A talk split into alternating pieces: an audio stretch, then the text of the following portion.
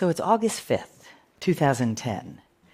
A massive collapse at the San Jose copper mine in northern Chile has left 33 men trapped. Half a mile, that's two Empire State Buildings, below some of the hardest rock in the world. They will find their way to a small refuge designed for this purpose, where they will find intense heat, filth, and about enough food for two men for 10 days above ground, it doesn't take long for the experts to figure out that there is no solution.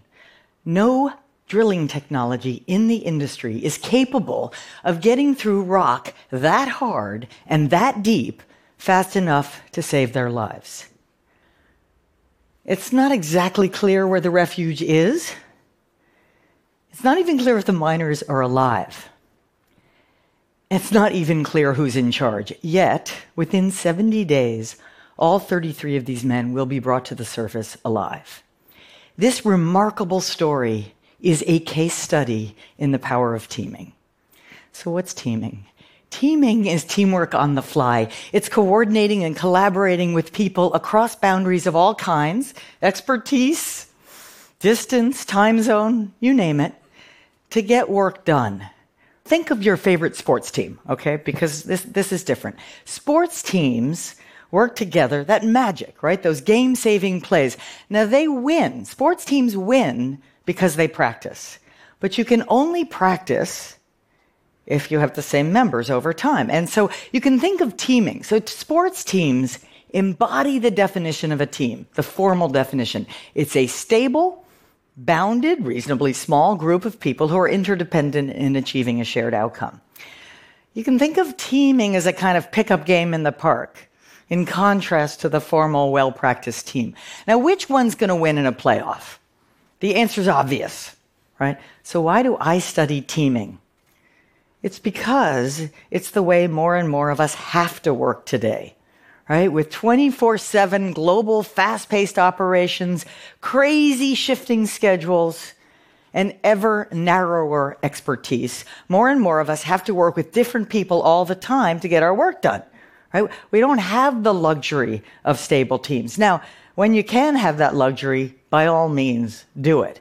But increasingly, for a lot of the work we do today, we don't have that option. One place where this is true is hospitals. This is where I've done a lot of my research over the years. So it turns out hospitals, they have to be open 24 7. And patients, well, they're all different, right? They're all different in complicated and unique ways. So the average hospitalized patient is seen by 60 or so different caregivers throughout his stay.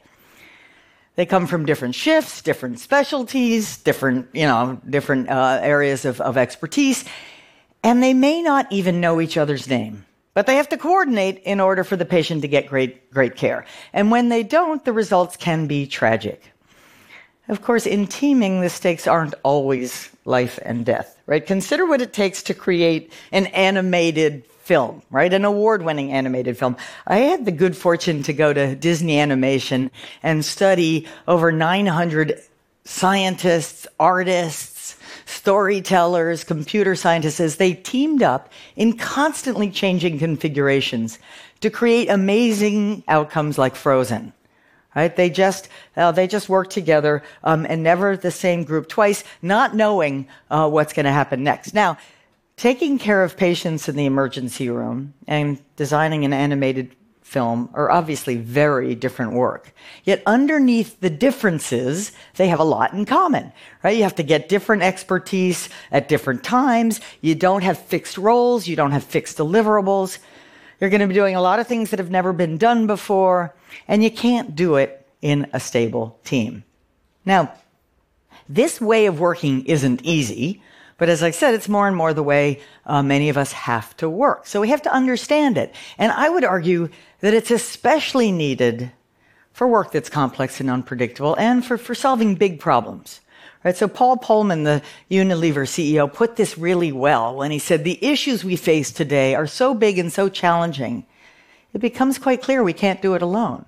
And so there's a certain humility in knowing you have to invite people in right?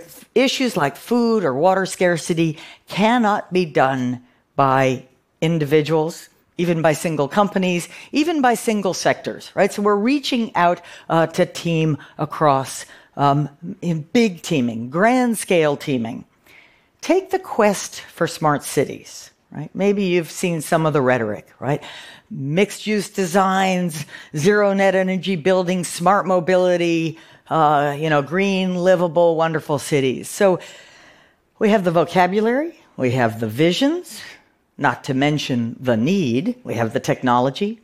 Two mega trends, right? Urbanization, we're fast becoming a more urban planet, and climate change have been increasingly pointing to cities as a crucial target for innovation.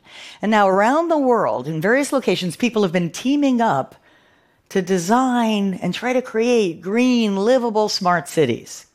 It's a massive innovation challenge.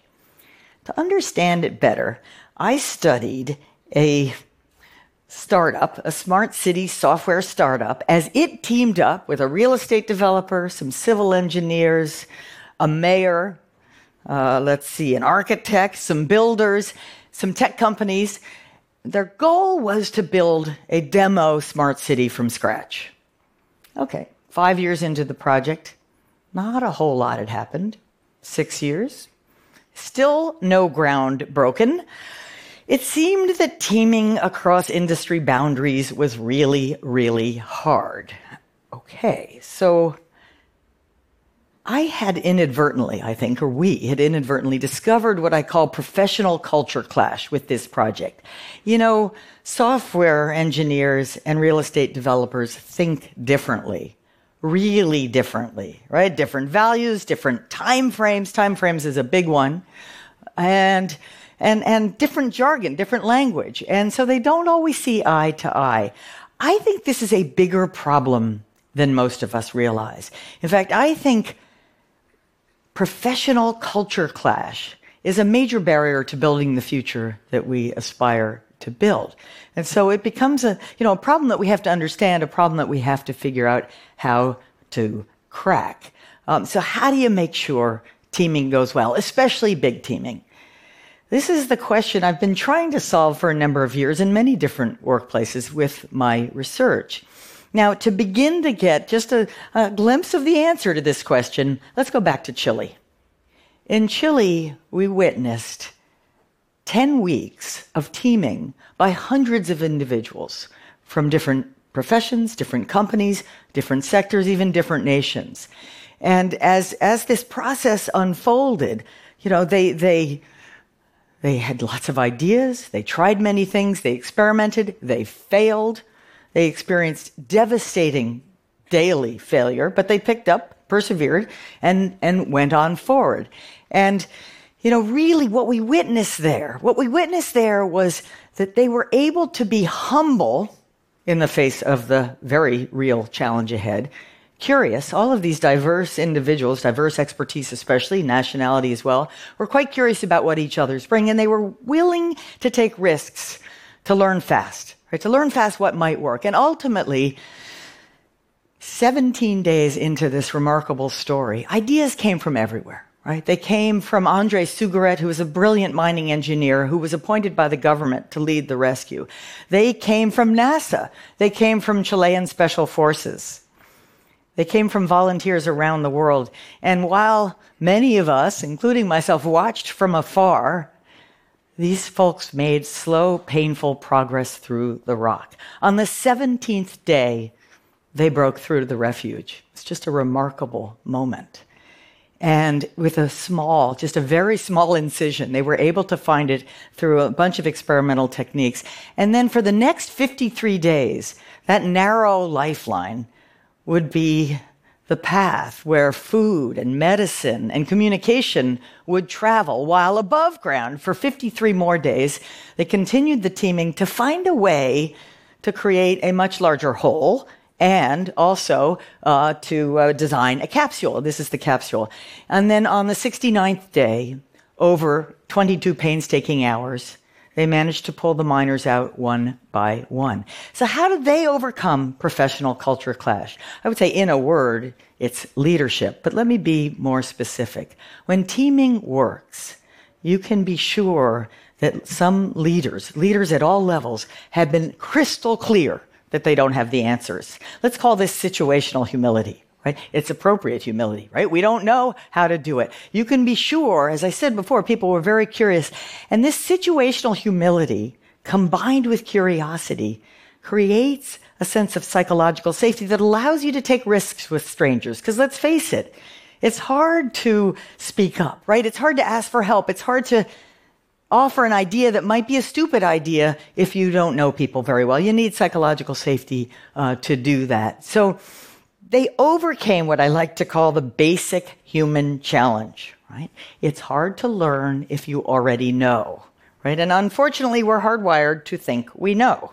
Uh, and so we got to remind ourselves, and we can do it, to be curious to be curious about what others bring. And that curiosity can also spawn a kind of generosity of interpretation. But there's another barrier, right? There's another barrier, and you all know it. You wouldn't be in this room if you didn't know it. And to, to explain it, I'm going to quote from the movie The Paper Chase. This, by the way, is what Hollywood thinks a Harvard professor is supposed to look like.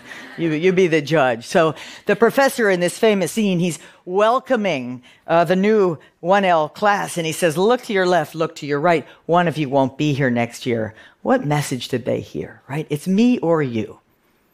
For me to succeed, you must fail. Now, I don't think too many organizations welcome newcomers that way anymore, but still, many times people arrive with that message of scarcity anyway, right? It's me or you. It's awfully hard to team if you inadvertently see others as competitors. So we have to overcome that one as well. And when we do, the results can be awesome, right?